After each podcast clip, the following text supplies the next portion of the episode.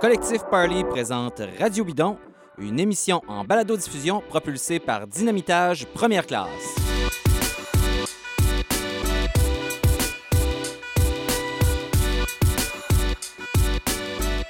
Aujourd'hui, au menu de l'émission, évidemment, on parle de compétition cycliste comme d'habitude. Alors ça y est, c'est commencé, la saison a débuté. On a eu les courses dans le désert. Bon, c'est pas toujours les plus excitantes, mais on a eu des pavés, on a eu des choses à se mettre sous la dent. Et on a vu aussi ce qui se passe, la forme des différents coureurs et des coureuses, voir un peu ce qui va se passer. On va évidemment s'adonner au jeu des prédictions fumeuses et faire le bilan un peu de ce début de saison avec euh, mes amis Simon Drouin et Charles Stigui. Et bien sûr, je m'appelle David Desjardins. On va parler à Laurent Martel de la Flamme Rouge, un blogueur, un vétéran blogueur euh, du cyclisme au Québec et même en France parce qu'il y a beaucoup, il y a un électorat qui se sépare d'un bout à l'autre de l'Atlantique. Et on va faire le point sur le vélodrome de Bromont. Moi, je pensais que c'était comme le retour des Nordiques, le vélodrome de Bromont, donc que ça allait jamais arriver ce projet-là d'un vélodrome couvert. Mais semble-t-il que le financement est presque attaché ou en tout cas, ça regarde très, très bien. Charles Stigui a parlé avec le directeur là-bas qui est à la tête du projet. On va y revenir au cours de l'émission. Mais d'abord, parlons de cyclisme pro.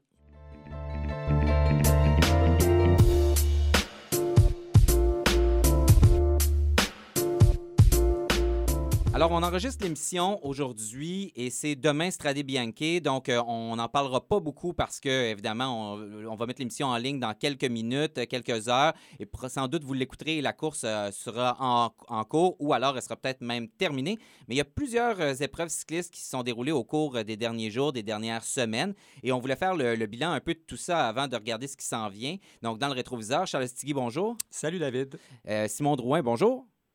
Salut David. Ça va bien? Ah Oui, ça va très bien. Excellent, Simon, qui est de retour des Olympiques, euh, bien jet-lagué. Alors, euh, on va lui pardonner d'avance euh, s'il est un peu mêlé dans ses réponses. Euh, Je vous parle de, de, de ski de fond puis de Norvégien, ben là, vous posez des questions. euh, ça, ça vient de mon décalage horaire. ben, des Norvégiens, ça se peut qu'on en parle, mais euh, ça ne sera pas des, des skieurs de fond, ça c'est sûr et certain. Et alors, j'ai envie de commencer en parlant peut-être des courses euh, qu'on a eues, les premières courses de pavés qu'on a eues au cours des derniers jours. Euh, on a eu aussi, bon, euh, les Andalucia, Algarve, Oman, Abu Dhabi, Dubaï, toutes sortes de courses comme ça.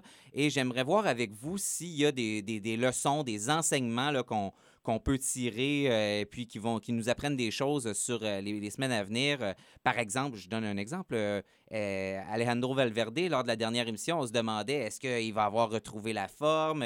Est-ce qu'il va être au- aussi fort qu'avant? Est-ce qu'il va encore passer la gratte dans, les, Flandriennes? Ben, il a gagné à Abu Dhabi. Alors, le vieux monsieur, 38 ans, Alejandro Valverde, est-ce que euh, c'est euh, il va connaître encore une fois la saison de sa vie, Charles Qu'est-ce que tu en penses? Ben, euh, il semble, il semble être la seule valeur stable d'une année à l'autre malgré sa blessure. C'est en fait le seul qui a gagné qu'on n'attendait, en tout cas que moi personnellement, j'attendais pas nécessairement.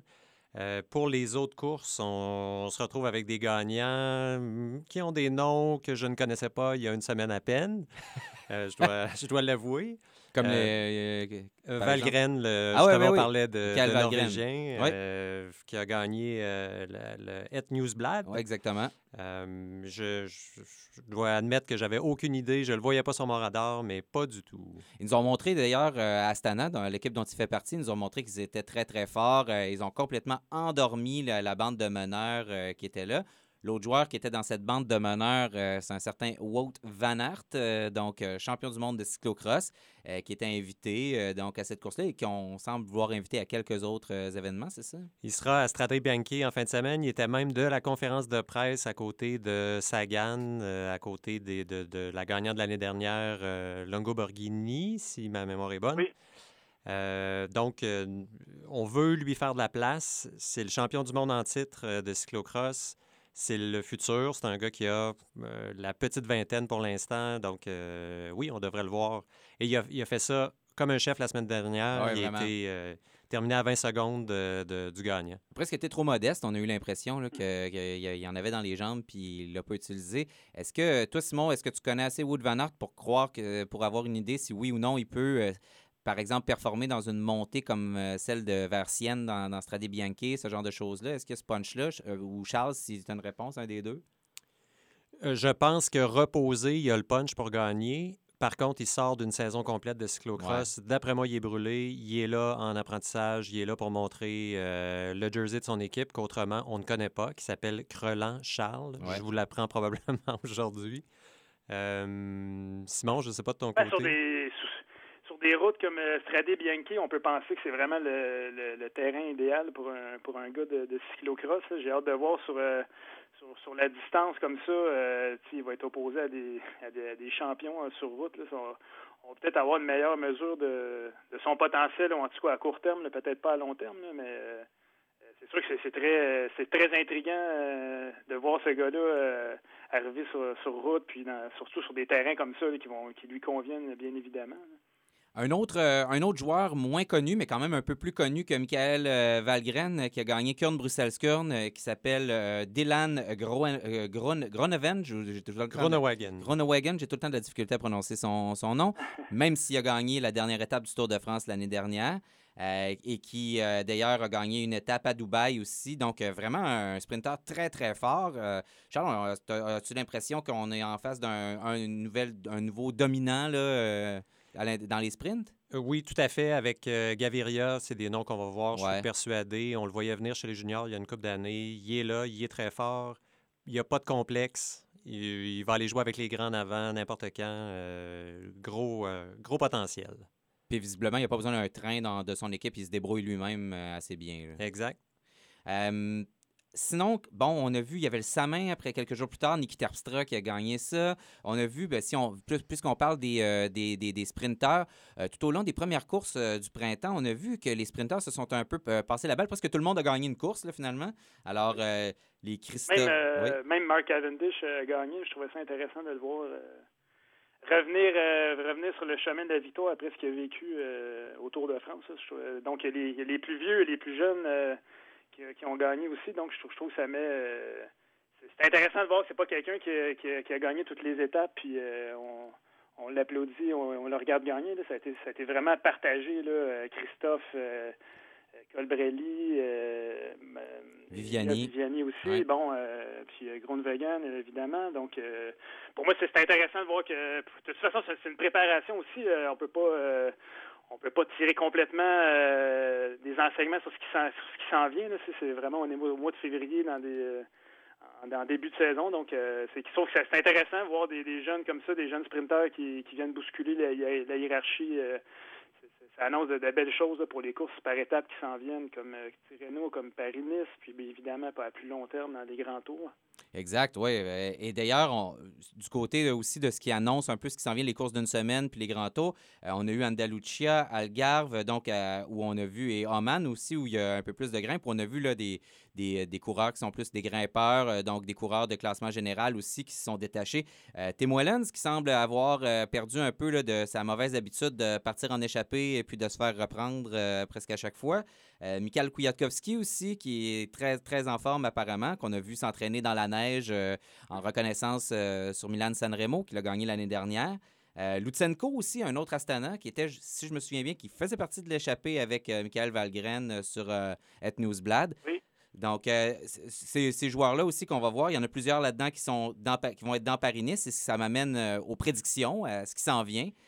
donc, Milan Sanremo, euh, qui, euh, qui gagne ça cette année? Euh, c'est tellement la course, c'est tellement la question la plus chienne parce que c'est la course de tous les paris. tout se peut à Milan-San Remo. mais Simon, tiens, je te lance ça. Qui gagne Milan-San Remo cette année? Oh, OK. Ben, si j'avais vraiment. Il fallait que je mise ma maison, je pense que je dirais que Peter Sagan, hein, c'est peut-être la réponse facile parce que, bon, on connaît son, son potentiel. Il est passé proche à quelques occasions, mais disons un long shot, euh, Sonny Colbrelli, j'irai avec lui. Il est en forme, euh, il, peut, euh, il a une pointe de vitesse, il est capable de, grimper, c'est un Italien, il va être motivé. Euh, puis bon, j'ai, vu aussi Philippe Gilbert aussi semble très, très motivé à gagner Milan San Remo avec, avec une équipe Quick Step qui arrive avec plusieurs plusieurs flèches à tirer. Donc disons Colbrelli, long shot, puis Philippe Gilbert comme, comme deuxième choix. C'est bon, ça. Moi, j'aime ça. Charles, qu'est-ce que tu en penses? le choix évident, c'est Sagan, euh, Van Avermaet, mais je, je, dirais pas ça. Je vais, je vais y aller autrement. Cette année, ça va se gagner sur, euh, sur une attaque. Euh, ça ne se gagnera pas au sprint. Et non, OK. C'est Tom Dumoulin qui va gagner ça en préparation pour le Giro, qui va retourner gagner cette année. Bon, à condition qu'il ne soit pas obligé de s'arrêter pour faire un numéro 2 dans le Podio. Voilà. Et c'était la joke facile.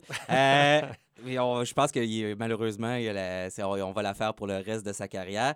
Euh, moi, je vais y aller avec euh, le, numéro 3 du podium de, l'année dernière de Milan Sanremo, qui a l'air encore en grande forme. On l'a vu un peu partout au printemps. Julien Alaphilippe euh, je pense qu'il peut gagner ça. Euh, il faut qu'il soit pas trop généreux. Il a été trop généreux d'ailleurs dans l'arrivée euh, vers l'approche vers l'arrivée de Milan Sanremo l'année dernière. Il aurait dû prendre beaucoup moins de relais, rester dans les roues. Il était en avant, il aurait pas dû. Mais moi, je pense qu'il va avoir appris de ça et qu'il va être beaucoup plus fort et qu'il peut gagner cette course-là si on veut s'ostiner un peu, à la Philippe va être avec Viviani, Gilbert et Gaviria. Ça risque d'être compliqué un peu. Ça Ouais, tout se peut. Tout mais, Tout se peut, mais moi, je pense que ça se pourrait qu'un Gaviria ne survive pas au Poggio. Euh, quand l'élastique se met à, éclater un peu partout vers la fin du Poggio avant la descente, ça dépend aussi des talents de descendeur. On a, on a vu, euh, tout le monde se souvient là, de, l'image de, C'était Kelly à l'époque qui était revenu prendre tout le monde dans cette descente-là. Toi et moi, Charles, on l'a descendu, cette descente et elle est euh, plutôt dangereuse et effrayante. Alors, ça prend un excellent descendeur pour pouvoir se tailler un chemin là-dedans, mais ça se pourrait. Et Alain Philippe est plutôt bon là-dedans. On l'a vu mm-hmm. l'an dernier. Euh, je pense que, excuse-moi, mais je pense que c'est euh, le fait que, que Quickstep a tellement de, munitions aussi, ça peut peut-être lui donner une liberté. On va lui dire, bon, mais vas-y, vas-y, on a des gars pour, pour finir après. Ça oblige les autres équipes à réagir. Ça fait que ça peut effectivement jouer à sa faveur. Exact, t'es l'agent libre, puis nous, on n'est pas obligé de chasser comme ça. Si jamais euh, le peloton revient, ben là, on reviendra avec euh, nos sprinteurs. Euh, c'est encore loin, là, mais j'ai envie de parler quand même du Tour des Flandres. on, regarde, on regarde dans un horizon de presque un mois là, maintenant, mais si, on regarde le Tour des Flandres, mais qui est-ce que. bon, je sais que Greg, Greg Van Avermaet veut gagner le Tour des Flandres, c'est la course la plus importante de sa carrière.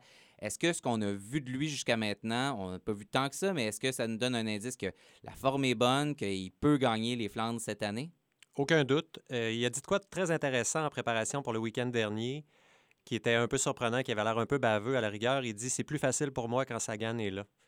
En y réfléchissant bien. Qu'est-ce que ça veut dire, ça? Ça veut dire qu'il n'est pas tout seul à être marqué et que quand Sagan et Van Avermaet partent ensemble, ils sont capables de partager le... La pancarte. Oui, partager la pancarte et partager le travail. Oui, oui. Euh, Van Avermaet n'a pas à faire le travail tout seul. Sagan est au moins aussi, fort.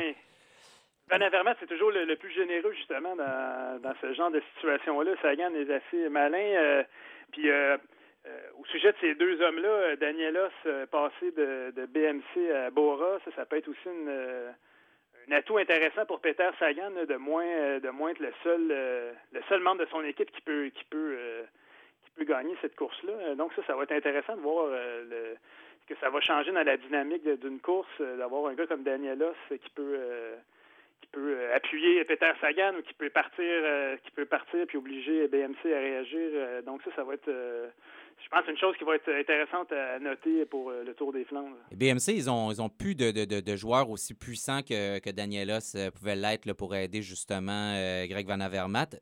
D'ailleurs, je pense, si je me si je me trompe pas, Danielos était dans les l'échappée de, des favoris là, qui était en avant à Het Newsblad la semaine dernière.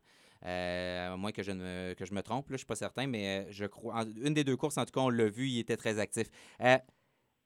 alors, est-ce que euh, Greg Van Avermaet va gagner ça. Est-ce que sinon, ça sera le nouveau Bora Hansgrove euh, euh, plus plus avec Daniela pour venir aider Peter Sagan? Est-ce que ce sera un nouveau joueur? Et chez les femmes, est-ce que Corinne Rivera va remporter la course encore une fois? ça, c'est l'autre question en, suspens. On ne l'a pas vu courir tant que ça encore cette année. On a très hâte de voir ce que ça va donner chez les femmes aussi. Il y a trois équipes qui sont surpuissantes. On en a déjà parlé. Well Dolmans, Canyon SRAM, Sunweb. Euh, on a juste à regarder les, line-up euh, qui envoient à Strade Bianchi. Il y a une détermination à gagner des courses au printemps rapidement en saison. Ça risque d'être ultra intéressant. Ah oui, ça va vraiment être passionnant. Messieurs, euh, on va prendre une courte pause et on revient pour parler du vélodrome de Bromont le, projet qu'on croyait utopique et qui, semble-t-il, est sur le point de se réaliser. Mais avant ça, on va parler avec Laurent Martel de La Flamme Rouge. Euh, j'ai voulu euh, parler avec euh, Laurent parce qu'il tient un blog cycliste depuis vraiment longtemps et puis c'est vraiment une référence au Québec en la matière. Je lui ai demandé d'abord d'où ça vient pour lui, cette passion du cyclisme-là, et c'est ce qu'il nous a répondu.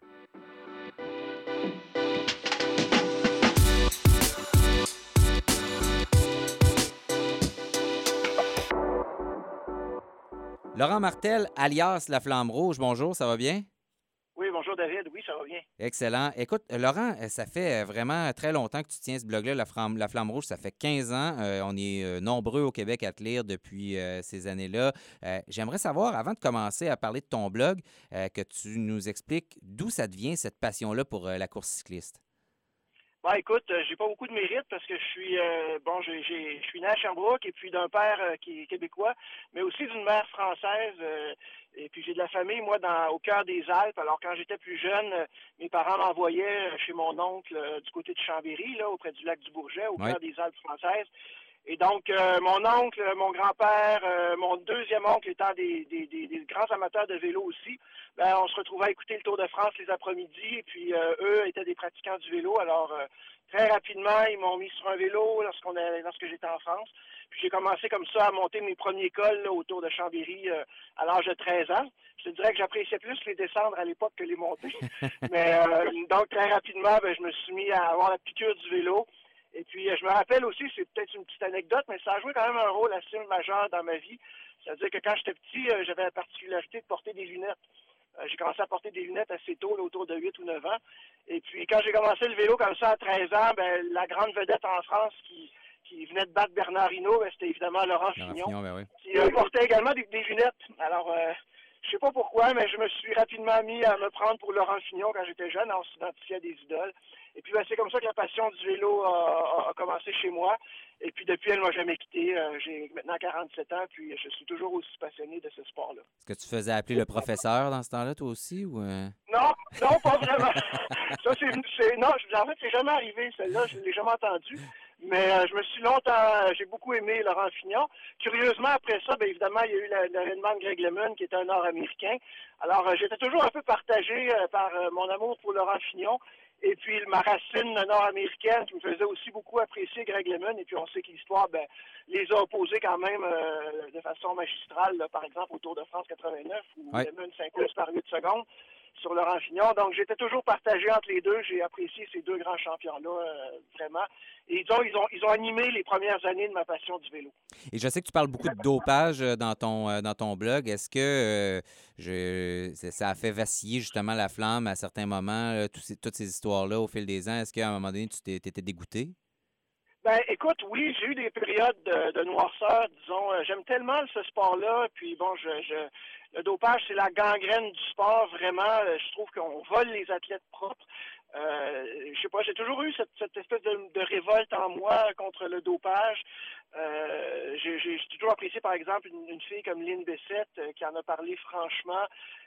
récemment encore, on a entendu, on a entendu des, gens comme Pierre Harvey, comme Alex Harvey parler de dopage comme étant un vol pour les athlètes sains ça m'a toujours révolté euh, et, bon, j'ai beaucoup dénoncé effectivement le dopage sur la flamme rouge. Je continue à le faire régulièrement. On sait tous en ce moment qu'il y a l'affaire Chris Froome qui n'est pas tout à fait claire. Euh, je trouve que c'est un beau sport, le cyclisme. En fait, c'est le plus, plus beau sport pour moi. Mais ce, ce, ce, dopage-là, j'emploie le mot, mes cœurs franchement. Et puis oui, j'ai eu des périodes sombres euh, par moment. Je me rappelle, par exemple, lorsqu'il y avait le scandale de l'affaire Chanson, euh, ça m'avait beaucoup euh, touché. Euh, j'ai évidemment déploré toutes les années Armstrong où il y avait manifestement des, choses qui se passaient, puis on, en avait des doutes, puis finalement, bon, c'est sorti au grand jour lorsqu'il a avoué. Donc oui, il y a eu des périodes de découragement, mais en même temps, je pense que la passion du cyclisme m'a jamais quitté, puis à chaque fois, je m'enthousiasme quand même de nouveau pour les courses. Je suis pas capable de laisser le dopage ternir entièrement ma passion du vélo. Demain, par exemple, ça va être l'Australie Bianchi, puis euh, je m'enthousiasme de voir ces images de ces champions cyclistes euh, souffrir sur leur vélo. Le sport cycliste est tellement un sport difficile que j'ai beaucoup de respect pour ces gens-là quand même, euh, même si certains se dopent malheureusement. Et puis moi-même étant un pratiquant aussi, je sais ce que c'est sur un vélo pendant des heures à monter des cols par tous les temps dans les Alpes. Donc, euh, ma passion du vélo reste quand même euh, peut-être pas intacte. Euh, j'espère être un observateur éclairé du cyclisme, mais je te dirais, la passion l'emporte toujours.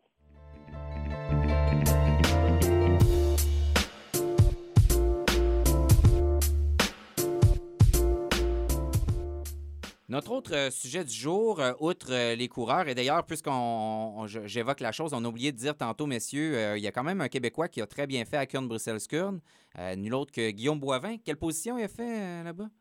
Septième. Septième, c'est quand même très fort. Là, très fort. donc, juste derrière les, les meneurs, dans la roue des meneurs.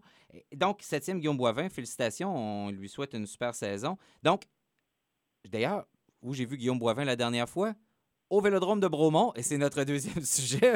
Moi-même, je m'entraînais dans le coin, j'ai fait un bout de chemin avec lui, il est arrêté euh, au Vélodrome et moi, j'ai poursuivi ma route. Donc, le Vélodrome de Bromont, dont on nous disait qu'il serait bientôt doté d'un toit, c'est-à-dire qu'il y aurait un nouveau Vélodrome intérieur à Bromont. C'est un projet que je suis le premier à l'avouer je croyais parfaitement utopique. J'étais certain que ça n'allait jamais se produire, qu'on n'allait jamais avoir le financement pour avoir ce vélodrome-là. Mais là, semble-t-il, Charles, tu as rencontré Nicolas Legault du Centre national de cyclisme à Bromont et ça se peut.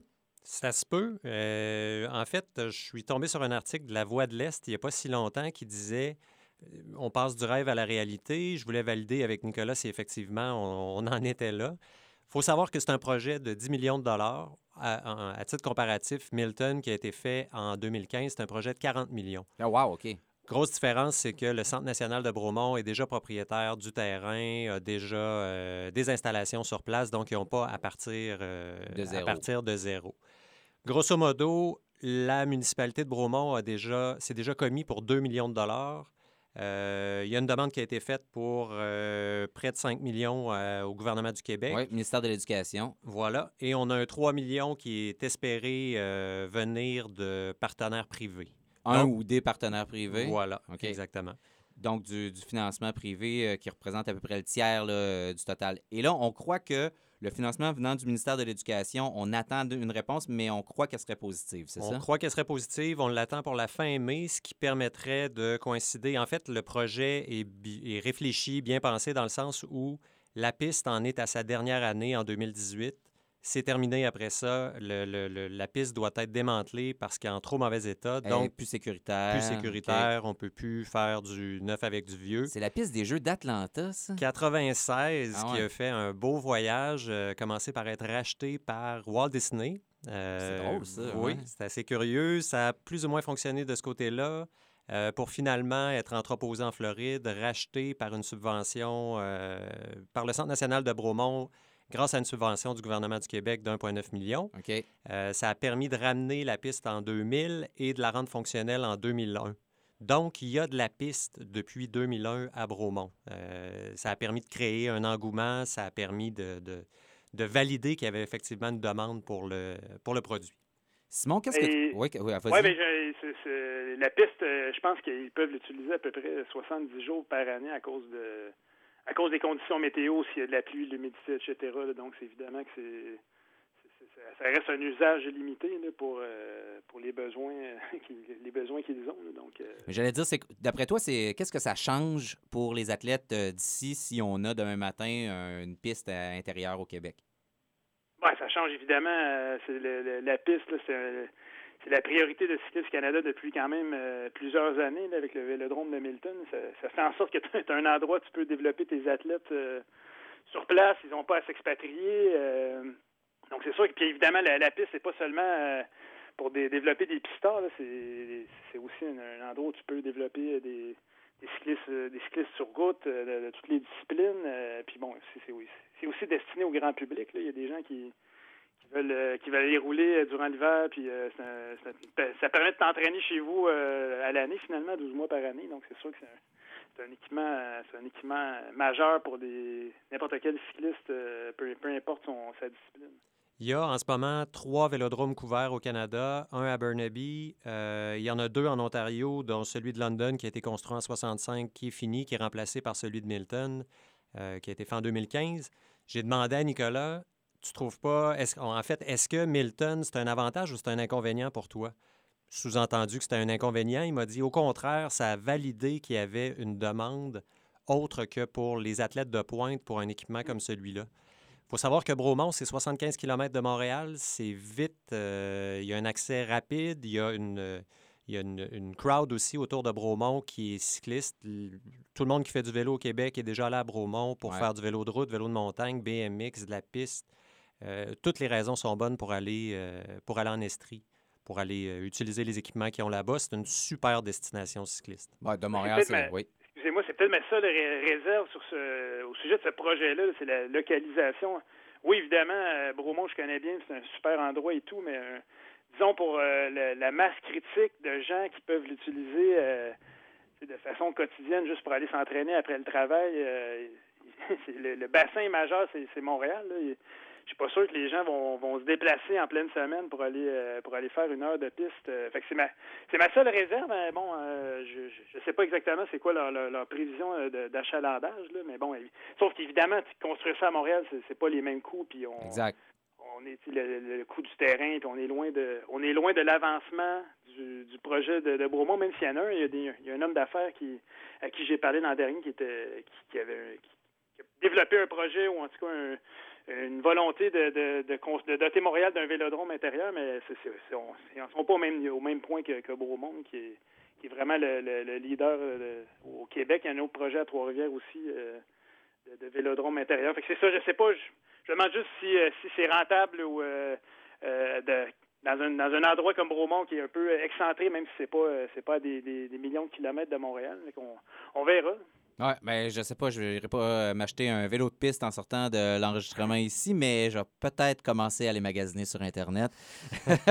Alors, ça regarde bien pour le, le, vélodrome de Bromont. C'est vraiment, vraiment très, très excitant pour, pour cette nouvelle-là. J'ai. oui?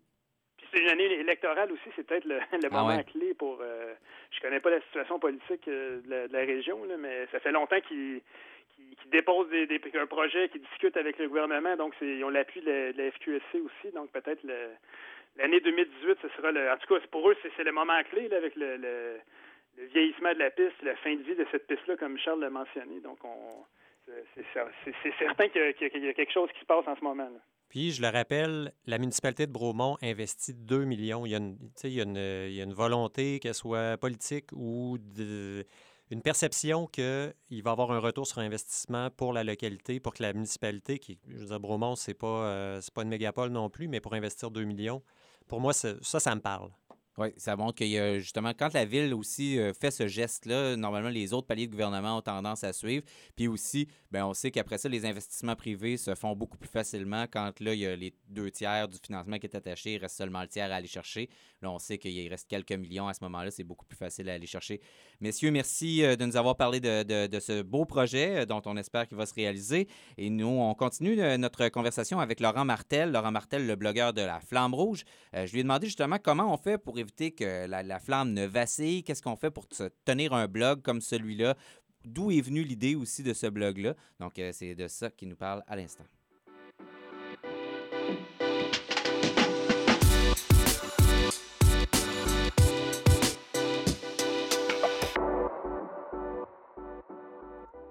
Laurent Martel, le blog La Flamme Rouge voit le jour en 2003. Ça fait 15 ans. Des gens qui tiennent des blogs pendant 15 ans, sans être payé pour le faire, donc par pur plaisir. C'est extrêmement rare, euh, c'est même rarissime. Euh, comment tu fais, comment tu as fait pour tenir le fort toutes ces années-là? Et d'abord, mais ben, en fait, j'ai envie de commencer en te, posant la question. Euh, d'où est venue l'idée de partir ce blog-là? Puis comment tu as vu que ça allait fonctionner, que ça allait marcher? Est-ce qu'au début, tu te parlais tout seul? Comment comment c'est venu au début? Ben, je te dirais, c'est la flamme rouge, c'est un petit peu euh, arrivé par, par hasard dans ma vie. Euh, j'avais un ami d'enfance, un Sherbrookeois comme moi, qui était passionné d'informatique, puis qui euh, connaissait ma très grande passion pour le vélo. Et puis, dès que les blogs sont arrivés sur la toile, lui s'est intéressé, puis il s'est intéressé à ça. Puis un, jour, on échangeait. Et puis les blogs venaient tout juste de naître là. Et puis il me dit Laurent, ta passion du vélo est tellement grande, tu m'en parles avec tellement d'enthousiasme tu devrais te mettre à écrire comme ça, euh, puis on pourrait, on pourrait lancer un, petit blog. Puis moi, je savais pas du tout ce que c'était. Il m'a expliqué en gros, puis j'ai dit, ben pourquoi pas, on pourrait essayer ça. Euh, la petite histoire aussi, c'est que bon, moi, je suis démographe dans la vie, je travaille à Statistique Canada, mais je me suis intéressé aussi euh, à un moment de plus jeune à devenir journaliste. Et puis bon, peut-être que je suis un journaliste frustré, je l'ai jamais été. Finalement, j'ai choisi la démographie, donc les statistiques. Mais ça rejoignait aussi mon petit côté, mon petit amour pour l'écriture, pour le journalisme. Alors j'ai dit à mon ami, ben pourquoi pas? Alors euh, lance-moi une plateforme informatique, puis euh, moi je vais je, vais m'occuper du contenu. Alors la flamme rouge, c'est parti de ça tout simplement. Et puis pour répondre aussi à ta question, je me suis jamais préoccupé du succès. C'est ça qui est fou, c'est que ça n'a jamais été sur mon radar. Comme tu l'as dit, je le fais par pur plaisir. La flamme rouge, c'est indépendant de tout. D'ailleurs, je, c'est un point que j'aime beaucoup euh, souligner. Je suis dépendant de personne. Lorsque j'écris des choses, euh, je le fais pour moi, je le fais parce que j'ai le goût. Je suis pas sponsorisé, il a personne qui me paye, j'ai pas d'inscription gratuite à rien. Quand je parle d'un événement, c'est parce que euh, si j'y participe, je paye mon inscription et, j'en parle en bien des fois parce que parce que j'estime que c'est c'est comme ça que, que, que, que, je trouve que cet événement-là est très bien. Donc, euh, la Flamme Rouge est totalement indépendante de tout, puis je me suis jamais, jamais préoccupé du succès. Et puis, au, fur et à mesure, année après année, euh, en continuant, je, euh, force est de constater que le blog a pris de l'ampleur. et puis, aujourd'hui, des fois, même, je te dirais, je suis un peu dépassé par le succès que ça a. des fois, je ne peux pas écrire aussi souvent que je veux, surtout récemment, puisque j'occupe un nouveau poste à Statistique Canada qui me demande beaucoup de temps. Et puis les gens, des fois, me disent, ah, écris plus souvent, tout ça. Je suis surpris de voir à quel point, euh, disons, il y a beaucoup de lecteurs, etc. Donc... Euh, T'en as combien pour le plaisir? Euh? C'est Ben écoute, les lecteurs de la Flamme Rouge, ce qu'il faut savoir, c'est qu'il y en a la moitié en France, la moitié au Canada, donc c'est 50-50. Les gens pensent que c'est un blog qui est beaucoup suivi par les Québécois. C'est vrai, il y a beaucoup de, une part importante du lectorat qui est en Europe, qui est en France en particulier. Puis je te dirais, ça tourne entre 1500 et 2000 lecteurs par jour. Ben, donc, quand... euh, ah, oui, par jour. Trafic sur, euh, oui. Il y a quand même beaucoup de trafic euh, sur la Flamme Rouge. Je sais, par exemple, par un moment que des gens comme Jean-Marie Leblanc lisaient la, Flamme Rouge régulièrement. Euh, on m'avait des de sources sûres témoigné ça. Je sais qu'il y a des, acteurs assez importants du cyclisme, des directeurs sportifs français, par exemple, qui, qui, vont de temps en temps sur la Flamme Rouge. Donc, écoute, je ne l'ai jamais cherché c'est arrivé par hasard et puis euh, je gagne pas ma vie avec ça, donc euh, je continue par pure passion du vélo, euh, c'est tout. Mais au-delà de la passion puis de continuer, est-ce que cette sûrement que cette reconnaissance-là, justement, c'est ce qui te permet de donner un, peu de volonté pour continuer de le faire encore et encore malgré tout, parce que c'est une obligation supplémentaire à tout ce que tu as à faire dans la vie, là? Oui, effectivement, mais bon, je, je, je, lis, je, me, comme, comme je suis encore une fois, je suis passionné de vélo, je, je suis l'actualité très régulièrement, tous les jours en fait. Donc, et puis j'écris assez facilement, donc ça me demande pas non plus un temps euh, trop grand, à part certaines entrevues des fois qui sont un peu plus longues à, ficeler. Mais euh, non, c'est vrai. écoute, je, je, continue à le faire parce que ça m'intéresse, parce que je suis passionné. Euh, puis je me dis, le jour que j'ai déciderai de le fermer, ben, je dépends de personne non plus, donc je peux le fermer aussi demain matin si je le souhaite. Donc peut-être que cette liberté-là m'entretient la flamme aussi, euh, entretient cette, euh, cette volonté de continuer le site parce que je me sens pas non plus d'obligation de le faire.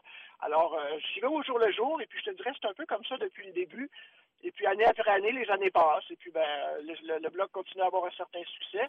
Euh, c'est sûr que c'est flatteur par moment, mais je me suis jamais trop arrêté à ça. Et puis, euh, comme je ne le fais pas pour, pour avoir du succès, ben, euh, c'est pas vraiment sur mon radar.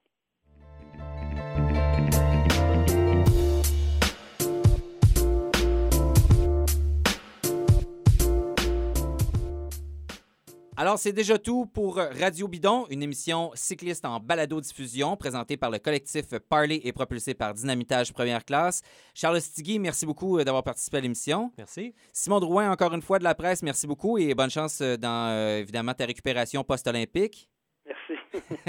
Donc, on se laisse là-dessus. Et surtout, on se laisse sur les bons mots de Laurent Martel, auquel on a demandé à lui aussi qui va gagner Milan Sanremo, qui sont les visages à surveiller pour ce début de saison de, de classique? Merci beaucoup d'avoir été à l'écoute et à la prochaine.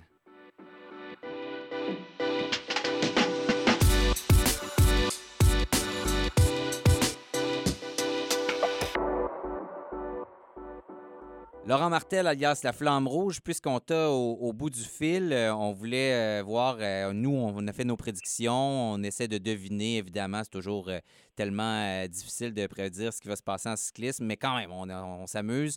Qui va gagner les courses à venir, les prochaines classiques?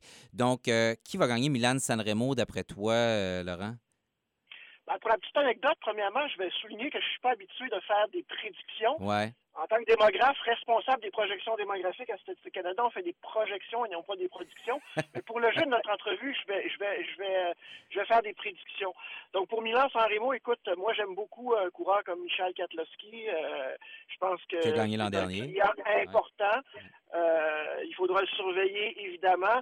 La course est, souvent, aujourd'hui, en tout cas dans, le cyclisme moderne, se joue souvent dans le Poggio.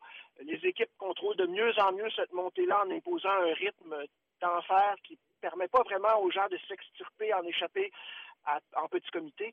Donc, euh, c'est sûr qu'une équipe forte comme la Sky, avec Michel Katlowski, vont, pouvoir euh, éventuellement contrôler la course et puis bien jouer ça.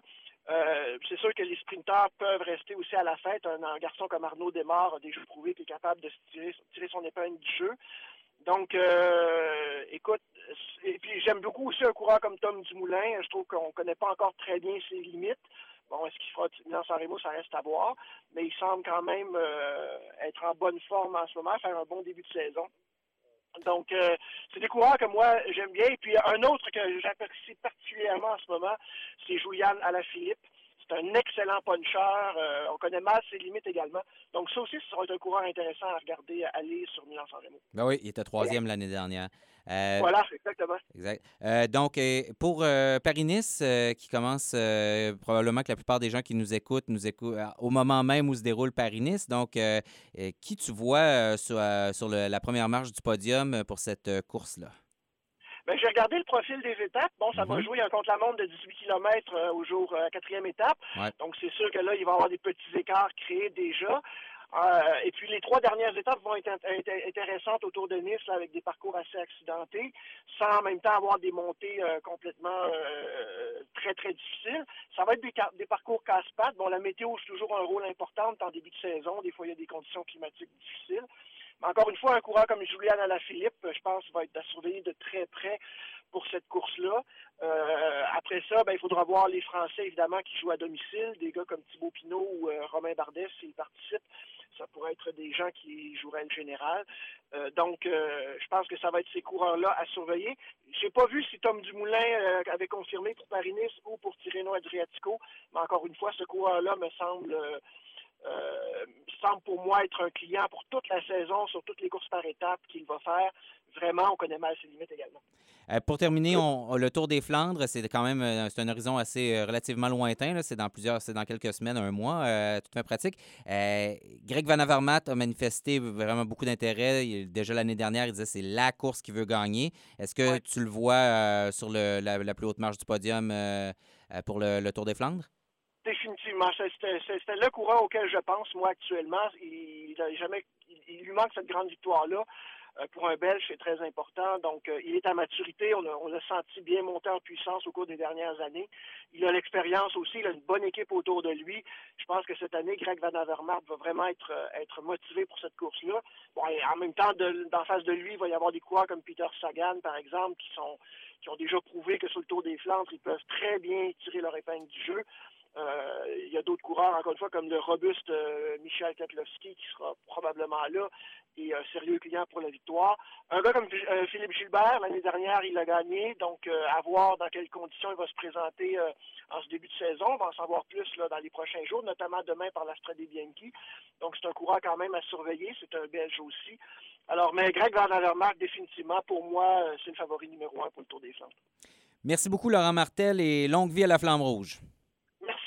David. À la prochaine. Au revoir.